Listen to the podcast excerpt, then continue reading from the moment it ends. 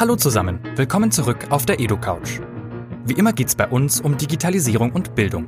Heute sprechen wir mit der Wissenschaftsjournalistin Eva Wolfangel, die vor kurzem von der Association of British Science Writers als European Science Writer of the Year ausgezeichnet wurde. Wir sprechen mit Eva Wolfangel über unseren Weg hin zu einer digitalisierten Gesellschaft, in der neben technischen Neuerungen der dazugehörige mentale Prozess noch ansteht. Für die Wissenschaftsjournalistin sind dabei vor allem Innovationen im Denken nötig. Ein Thema, mit dem sich Eva Wolfangel besonders intensiv beschäftigt, ist Virtual Reality.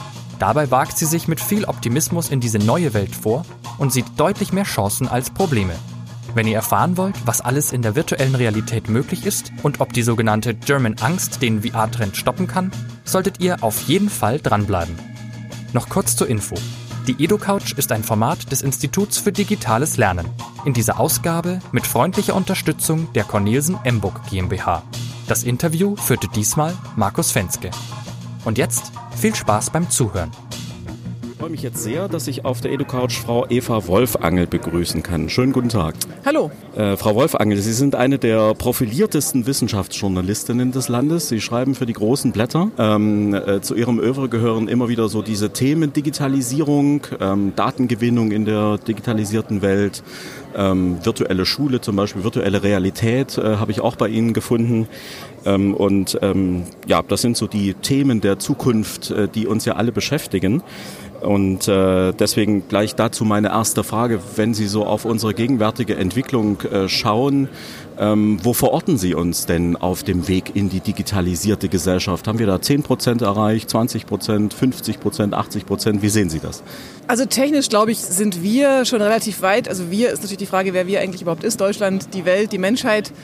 Ähm, wenn man jetzt mal von der Menschheit ausgeht, technisch würde ich sagen, sind wir schon recht weit. Was, glaube ich, jetzt ansteht, ist der, der mentale Prozess. Also, dass wir unsere Praktiken, unser Denken äh, anpassen an die digitalen Möglichkeiten und auch sehen, dass wir nicht alles, was wir analog gemacht haben, eins zu eins digital übertragen müssen, sondern gucken, was bietet, bieten diese neuen Medien für Möglichkeiten und da entsprechend auch Innovationen im, im Denken herbeiführen. Wenn das so ist, dass wir uns sozusagen an diese Techniken auch noch mehr gewöhnen müssen und verstehen müssen, dass die digitalisierte Welt eine andere ist als die analoge.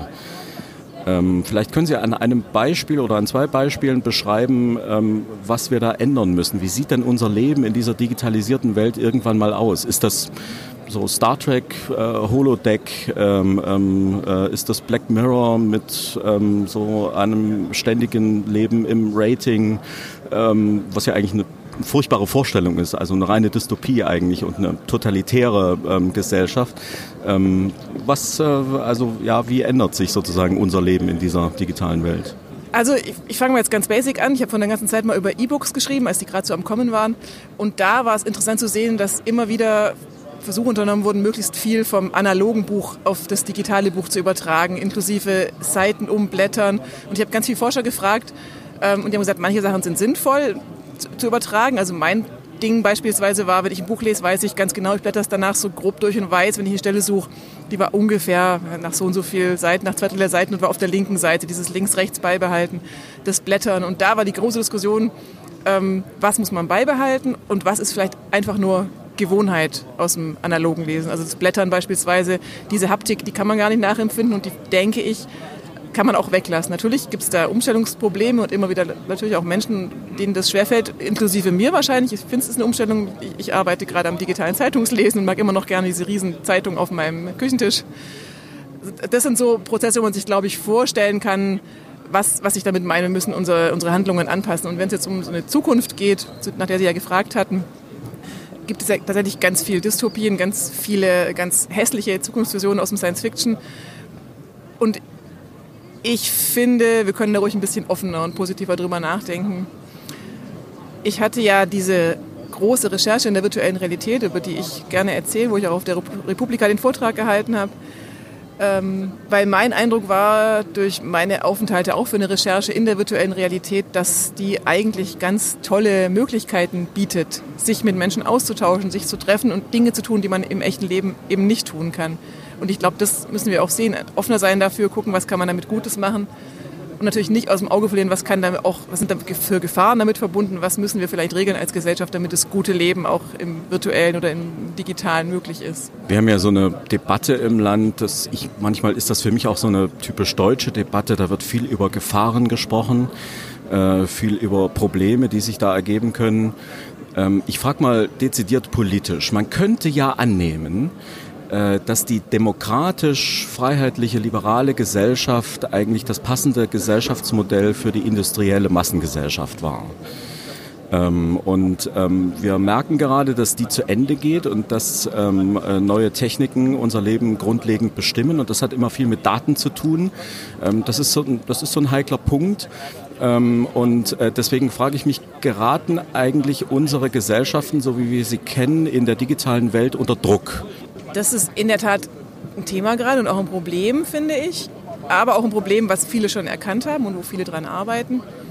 Also diese ganzen tollen Services, die die großen Player anbieten, von Google über Amazon äh, bis Facebook, sind ja immer wieder auch kritisiert worden, weil sie eine Machtzentrierung letztlich verursachen, weil Facebook derzeit mitentscheiden kann, was für Inhalte wir zu sehen bekommen und welche nicht auch wenn die Verantwortlichen sagen, und das glaube ich ihnen auch, dass sie das nicht bewusst manipulieren oder nicht versuchen, in eine Richtung zu drängen, führt es natürlich dazu, dass bestimmte Inhalte groß werden. Und Forschungen haben auch gesagt, es sind oft eben diese Fake News, Hate Speech, solche Sachen, die, äh, die letztlich zu Radikalisierung führen. Und das müssen wir diskutieren und ich glaube auch überlegen, was wir da ändern können und auch natürlich die Frage stellen, ob wir dauerhaft Facebook diese Macht geben wollen oder ob wir nicht andere Modelle überlegen, eigene soziale Netzwerke, die von Grund auf demokratischer sind, die eben auch mit den Algorithmen so arbeiten, dass es demokratische, also dass demokratische Inhalte gestärkt werden und dass nicht Radikalisierung gefördert wird, wobei das kein einfaches Thema ist. Also ich habe verschiedene Forscher gefragt, die, die sagen, naja, diese Ranking-Algorithmen oder auch von Google, diese Algorithmen, die dazu führen, dass ähm, auf einer Google-Suche, also welche Ergebnisse oben erscheinen, führen in ihrer Natur her dazu, dass äh, Dinge, die viele Menschen interessant finden und die oft geteilt werden und oft gesucht werden, immer wichtiger werden und andere Dinge immer unwichtiger werden, bis sie verschwinden. Das heißt, es wird irgendwann nur noch so eine Massenmeinung und ein Massenweltbild geben, was ja auch nicht geht, gerade wenn wir hier auf der Buchmesse sind, wo es ja auch um Kunst und Kultur geht. Da ist ja nicht nur Massengeschmack gefragt, die, die, die, die kleinen Nischen haben auch ihre Berechtigung. Das heißt, es ist nicht einfach eine Lösung zu finden, weil andererseits ohne diese Ranking-Algorithmen werden wir nicht klarkommen mit der Masse an Informationen, die es im Internet gibt. Die andere Frage ist die mit den Daten. Also Facebook hat sehr viel Daten über uns, Google auch. Also Google weiß wahrscheinlich sehr viel besser als viele Leute, die ich kenne, äh, was für Restaurants ich bevorzuge, ähm, wo ich mich wann, wie oft, wie lange aufhalte, was für Vorlieben ich habe. Ich habe das im Selbstversuch getestet, Google Maps ganz exzessiv genutzt und auch alle Freigaben gegeben und das war wirklich beeindruckend. Also beeindruckend bequem, weil Google Maps mich wirklich wie so eine Mama an der Hand genommen hat und mich durch die Welt geführt hat und mir immer gesagt hat, du musst jetzt in den Bus einsteigen. Gestern bist du übrigens eine halbe Stunde gejoggt und da bist du Fahrrad gefahren und dein Auto hast du da geparkt. Also sehr bequem. Man hat so ein digitales Tagebuch, muss sich um nichts kümmern und weiß, wo das Auto steht und wie man von A nach B kommt. Und andererseits war eben klar, Google weiß total viel über mich. Die wissen jetzt, was für Restaurants ich bevorzuge und empfehlen mir die. Das hat auch gut geklappt. Und mit diesen Daten ist natürlich eine Macht verbunden und auch letztlich eine Macht, die, mit der man manipulieren kann, wenn man wollte, was Google sicher nicht bewusst macht.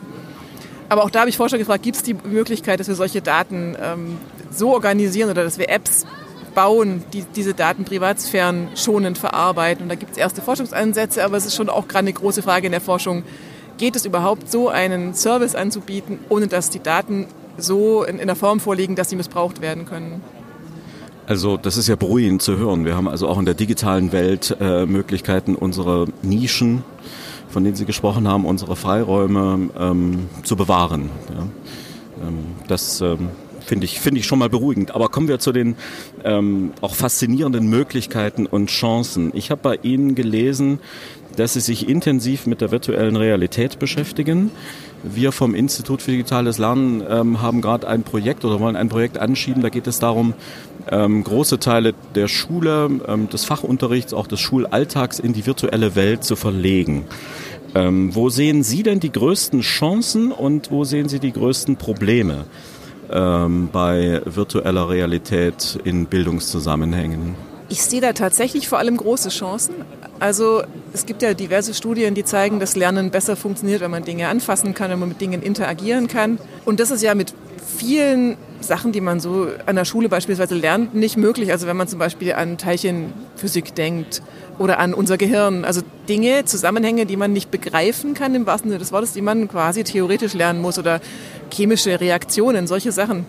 Ich weiß selber noch, dass mir in der Schule, ich, hatte Chemie-LK und ich fand das super spannend, aber ich hätte gerne noch genauer gewusst, was da passiert bei diesen Reaktionen. Und das ist eine Chance, die die, die virtuelle Realität uns, uns, bietet, dass wir solche Prozesse nachempfinden können, also simulieren in der VR, dass wir dann gemeinsam in die VR gehen können und diese Dinge beispielsweise anfassen, auseinandernehmen, bewegen, vergrößern, verkleinern. Ich habe selbst ein Projekt, wo ich jetzt so langsam durchstarte, eine erste ähm, Finanzierung von der, von der Zeitstiftung bekommen habe, bei den Riff-Reportern, wo es genau darum geht, so eine virtuelle Welt aufzubauen, wo wir dann gemeinsam mit Experten beispielsweise durchs menschliche Gehirn durchlaufen und lernen von diesem Experten, was funktioniert, was weiß man überhaupt schon über das Gehirn, wie sieht es da drin aus, gemeinsam durchlaufen oder Teilchenbeschleuniger, anderes Beispiel, was ich total gerne in VR mal nachbauen wird, dass man einfach in so einen Beschleuniger reingehen kann und sehen kann, wie diese Teilchen aufeinanderstoßen und was dann passiert. Und da sehe ich riesige Chancen. Viele Leute haben ja Ängste, ähm, äh, mit virtueller Realität umzugehen. Häufig höre ich dann, ähm, ja, also ich soll dann in einer Scheinrealität leben. Man versucht mir jetzt sozusagen das Letzte, was ich noch habe, nämlich das Leben in der normalen Welt, in der Realität zu nehmen. Ähm, was sagen Sie zu solchen Ängsten?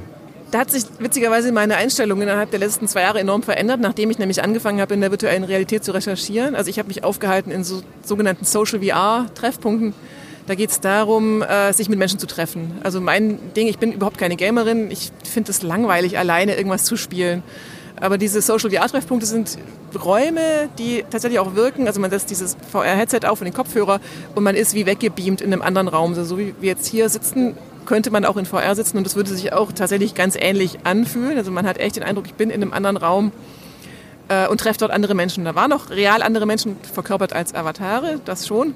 Aber durch diese vielen Eindrücke, die, die ja alle übertragen werden, also man hört die echte Stimme, man sieht die Kopfbewegung, man sieht die Gestik, ähm, das, das transportiert sehr viel von einem Menschen. Und dadurch ist diese Welt sehr real. Und mein Eindruck war, sie ist jetzt gleichwertig ist vielleicht übertrieben, aber sie ist auf dem Weg, eine gleichwertige Realität zu werden. Sie ist überhaupt gar nicht irreal. Ein Kollege hat mal gesagt, der Luca Caracciolo von T3N, das Gegenteil von virtueller Realität ist nicht Realität, sondern materielle Realität. Und ich finde, das sagt eigentlich alles. Realität bleibt Realität, ob sie nun virtuell oder, oder materiell ist. Ja, das ist hochinteressant. Ähm, so ähnliche Gedanken haben wir dabei auch. Äh, Stichwort ähm, ähm, Gefühle, echte Gefühle, sinnliche Wahrnehmung in der digitalen Welt, in der VR.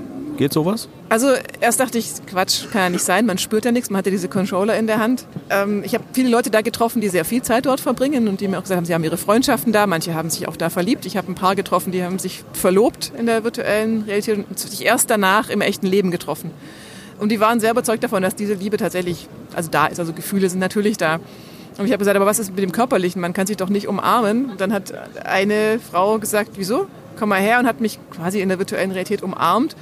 Und das Verrückte ist, äh, man spürt irgendwie was. Natürlich kann man nicht wirklich spüren, wie man umarmt wird, aber der, das Gehirn ergänzt diese fehlenden Eindrücke, weil alles andere so realistisch ist, so echt. Man sieht ja, diese Person kommt auf mich zu, kommt immer näher, jetzt hat sie mich im Arm und dann spürt man so ein, also ich fand so als leichtes Kribbeln. Also es ist nicht ganz von der Hand zu weisen. Natürlich ist es real, keine Haptik da und da arbeiten ja Forscher gerade dran. Und da würde ich, also bin ich mir sicher, da kommt auch noch viel. Gerade wenn es um Haptik geht, um Dinge wirklich anfassen können, in der virtuellen Realität spüren, wenn einen jemand berührt, da wird es Lösungen geben in nächster Zeit. Das finde ich wahnsinnig spannend, ähm, auch weil das ja immer ein Vorwurf war an die digitale Welt. Also wir ähm, sind da in einer sehr einseitigen ähm, Welt sozusagen. Also da geht es um Bildschirme und es geht um ähm, Zeichen, die ich da sehe und die ich verändere. Ähm, aber es wird eben auch sehr viel abgeschnitten. Ähm, Sie haben gerade gesagt, da gibt es Forschungen dazu, sozusagen ähm, Gefühle, Empfindungen, Tastsinn äh, in diese Welt zu bringen. Können Sie das noch ein bisschen ausführen? Also neben dem, dass man eh Dinge spürt, die das Gehirn ergänzt, gibt es jetzt eben Forschungen ganz real, das Gefühl oder Haptik zu erzeugen in der virtuellen Realität. Was ich am spannendsten von denen finde, was ich jetzt ein paar Mal probiert habe, war unter anderem in Japan mit ähm, elektrischer Muskelstimulation. Das kennen manche Menschen aus dem, äh, vom Arzt, wenn man sich an also Nerv eingeklemmt oder ein Nerv äh, eingeschlafen ist, wird das manchmal von Ärzten gemacht, dass Elektroden an die Muskeln angelegt werden und dann werden die mit Strom stimuliert und, und arbeiten. Und das wird für VR gemacht. Beispielsweise, wenn ich jetzt in VR eine Kiste hochheben möchte, müsste ich ja meinen Bizeps anspannen. Muss ich natürlich nicht, wenn die Kiste gar nichts wiegt, wie es jetzt momentan der Fall ist in VR. Man hebt sie halt hoch und sie hat kein Gewicht. Aber Forscher haben am Trizeps, also an dem Antagonisten zum Bizeps, diese Elektroden angebracht und damit zieht der quasi in die Richtung, in die auch die Schwerkraft ziehen würde von dieser Kiste. Und das Ganze kann man natürlich mittels KI und Algorithmen so anpassen, dass es genau im richtigen Moment, genau in der richtigen, in der, mit der richtigen Kraft zieht. Und ich fand es erstaunlich, wie, also wie echt schwer sich diese Kiste dann anfühlt. Das ist äh, wirklich sehr faszinierend, weil es uns ja ähm, tatsächlich den Weg zeigt, äh, wie wir realistischer tatsächlich äh, auch in der virtuellen Welt uns dann bewegen können und Dinge da machen können. Ich wollte Sie gerne noch mal so ein bisschen allgemeiner fragen aus Ihrer Sicht, was ist das größte Hindernis in Deutschland beim Bauen der digitalen Gesellschaft? Gute Frage. Also es wird ja immer gesagt, die German Angst sei das Problem, dass wir Angst vor Neuem haben, dass wir immer Sorgen haben um unsere Daten und so weiter. Ich bin mir gar nicht so sicher. Ich habe das Gefühl, das ist eigentlich auch eine gute Sache, dass wir das haben, weil dadurch ähm, wir auch mehr nachdenken. Also was, wie wollen wir digitale Welten haben, dass sie auch im ethischen Sinne gut sind oder gut für die Gesellschaft sind. Also von daher glaube ich, können wir gerade mit unserer deutschen Mentalität, die immer erstmal ein bisschen vorsichtig ist, da ganz, ganz gute Beiträge leisten. Das darf natürlich nicht zu einer Blockade führen. Also ich denke schon, man muss offen sein. Ich, ist, klar, mir geht es oft so, wenn ich von, von, meinen Recherchen in der virtuellen Realität und davon, dass ich Freunde da gefunden habe, sind Leute extrem skeptisch und sagen, die, diese Leute im Internet, die, die, tun nur so, die sind doch gar nicht echt da, du hast dich da auf was eingelassen, was gefährlich ist, da kann man süchtig werden. Also das Argument, man kann süchtig werden, ist das Erste, was immer kommt. Und das finde ich falsch. Also ich, klar, man kann von allem süchtig werden, aber warum sollte man ausgerechnet von, also von virtueller Realität süchtig werden? Und die Menschen, die ich getroffen habe, die dort sind, die haben einfach ein gutes Leben in der virtuellen Realität und haben kein so gutes Leben in der materiellen Realität, wenn wir bei diesem Bild bleiben wollen. Und dann finde ich, sollte man auch so offen sein und, und sagen, hey, ja gut, was ist da eigentlich das Problem dabei? Also Ihren Optimismus finde ich wirklich ähm, sehr ansteckend und ähm, auch sehr sympathisch. Ich glaube, wir brauchen mehr solche äh, Leute, die auch so unaufgeregt einfach damit umgehen und äh, sagen, also ja, probier's mal aus. Und da ist so viel Spannendes zu sehen äh, und es wird dich nicht umbringen. Es wird, äh, es wird nicht gleich zu großen Problemen führen. Ja. Das, ähm, das finde ich ist, glaube ich, eine Haltung, die man unbedingt haben muss. Und das führt zu meiner letzten Frage. Ich frage unsere Gäste am Ende häufig, ob sie ein Credo für das Leben in der digitalen Welt haben. Also irgendein ähm, Leitsatz, ein Prinzip, ähm, äh, das sie anderen vielleicht auch empfehlen können. Ähm, haben Sie sowas? Was wäre das bei Ihnen? bin ja nicht gut, Sachen so kurz auf den Punkt zu bringen. Aber also was mein Leitsatz ist, ist erstmal offen sein und ausprobieren. Klar, man kann auch mal auf die Nase fallen. Das kann dann auch mal doof sein. Mein erster, meine erste Begegnung in der virtuellen Realität war ja, wie Sie vielleicht wissen, wie ich in der Zeit aufgeschrieben habe, eine sehr negative. Also ich habe äh, einen Mann getroffen, der mir in die Brust gegrapscht hat. Und es hat mich ziemlich perplex zurückgelassen erstmal. Und ich, dennoch bin ich wieder hin, weil ich gemerkt habe, es gibt aber auch ein riesiges Potenzial. Und es ist auch wichtig, dass sich dann Leute nicht, nicht abschrecken lassen, weil sonst gewinnen eben solche Leute, die sich daneben benehmen, da die Oberhand. Und das wäre falsch. Also wichtig finde ich dann, wenn man solche Erfahrungen macht, dass äh, was blöd läuft, dass man diskutiert mit anderen gemeinsam überlegt, was kann man denn machen, um sowas zu verhindern, wie im echten Leben auch. Da bin ich ja auch nicht davor gefeit, doofe Menschen zu treffen, die irgendwie mich blöd behandeln. Aber die Gesellschaft findet Wege, damit umzugehen und das werden wir im virtuellen und im digitalen auch finden. Sehr gut, also das ist ja dann schon auch so ein Credo, äh, dass man einfach in die Welt hineingeht ähm, und ähm, auch erwartet, dass da ähm, äh, genau die Probleme auch auftauchen und die Chancen auch bestehen, die wir in der sonstigen scheinbar normalen Welt, normalen Realität haben. ja, Frau Wolfangel, wir wären am Ende unseres, unseres Gesprächs. Äh, ich freue mich, dass Sie da waren. Ähm, sehr interessant, äh, was Sie da so erforschen. Ähm, ich möchte ähm, viel mehr von Ihnen dazu lesen an allen möglichen Stellen, aber ich weiß, Sie sind auch sehr aktiv. Und äh, wir müssen diese Dinge, glaube ich, sehr intensiv auch noch viel mehr in die Öffentlichkeit tragen, damit wir auch bereit sind für das Leben in der digitalen Welt. Vielen Dank und viel Erfolg weiterhin. Von mir auch vielen Dank. Und äh, wenn Sie sagen, Sie wollen noch mehr lesen, falls andere das auch wollen, auf meiner Website www.evo.name, also ewo.name, finden sich Arbeitsproben, viele Artikel und auch Kontaktdaten. Ich freue mich über jeden, der sich meldet, mir Feedback gibt, Themenideen und weitere Entwicklungen diskutieren will. Von daher bis bald. Unbedingt reinsehen. Vielen Dank. Tschüss. Das war's mit der EdoCouch, dem Podcast zu digitalen Bildungsthemen.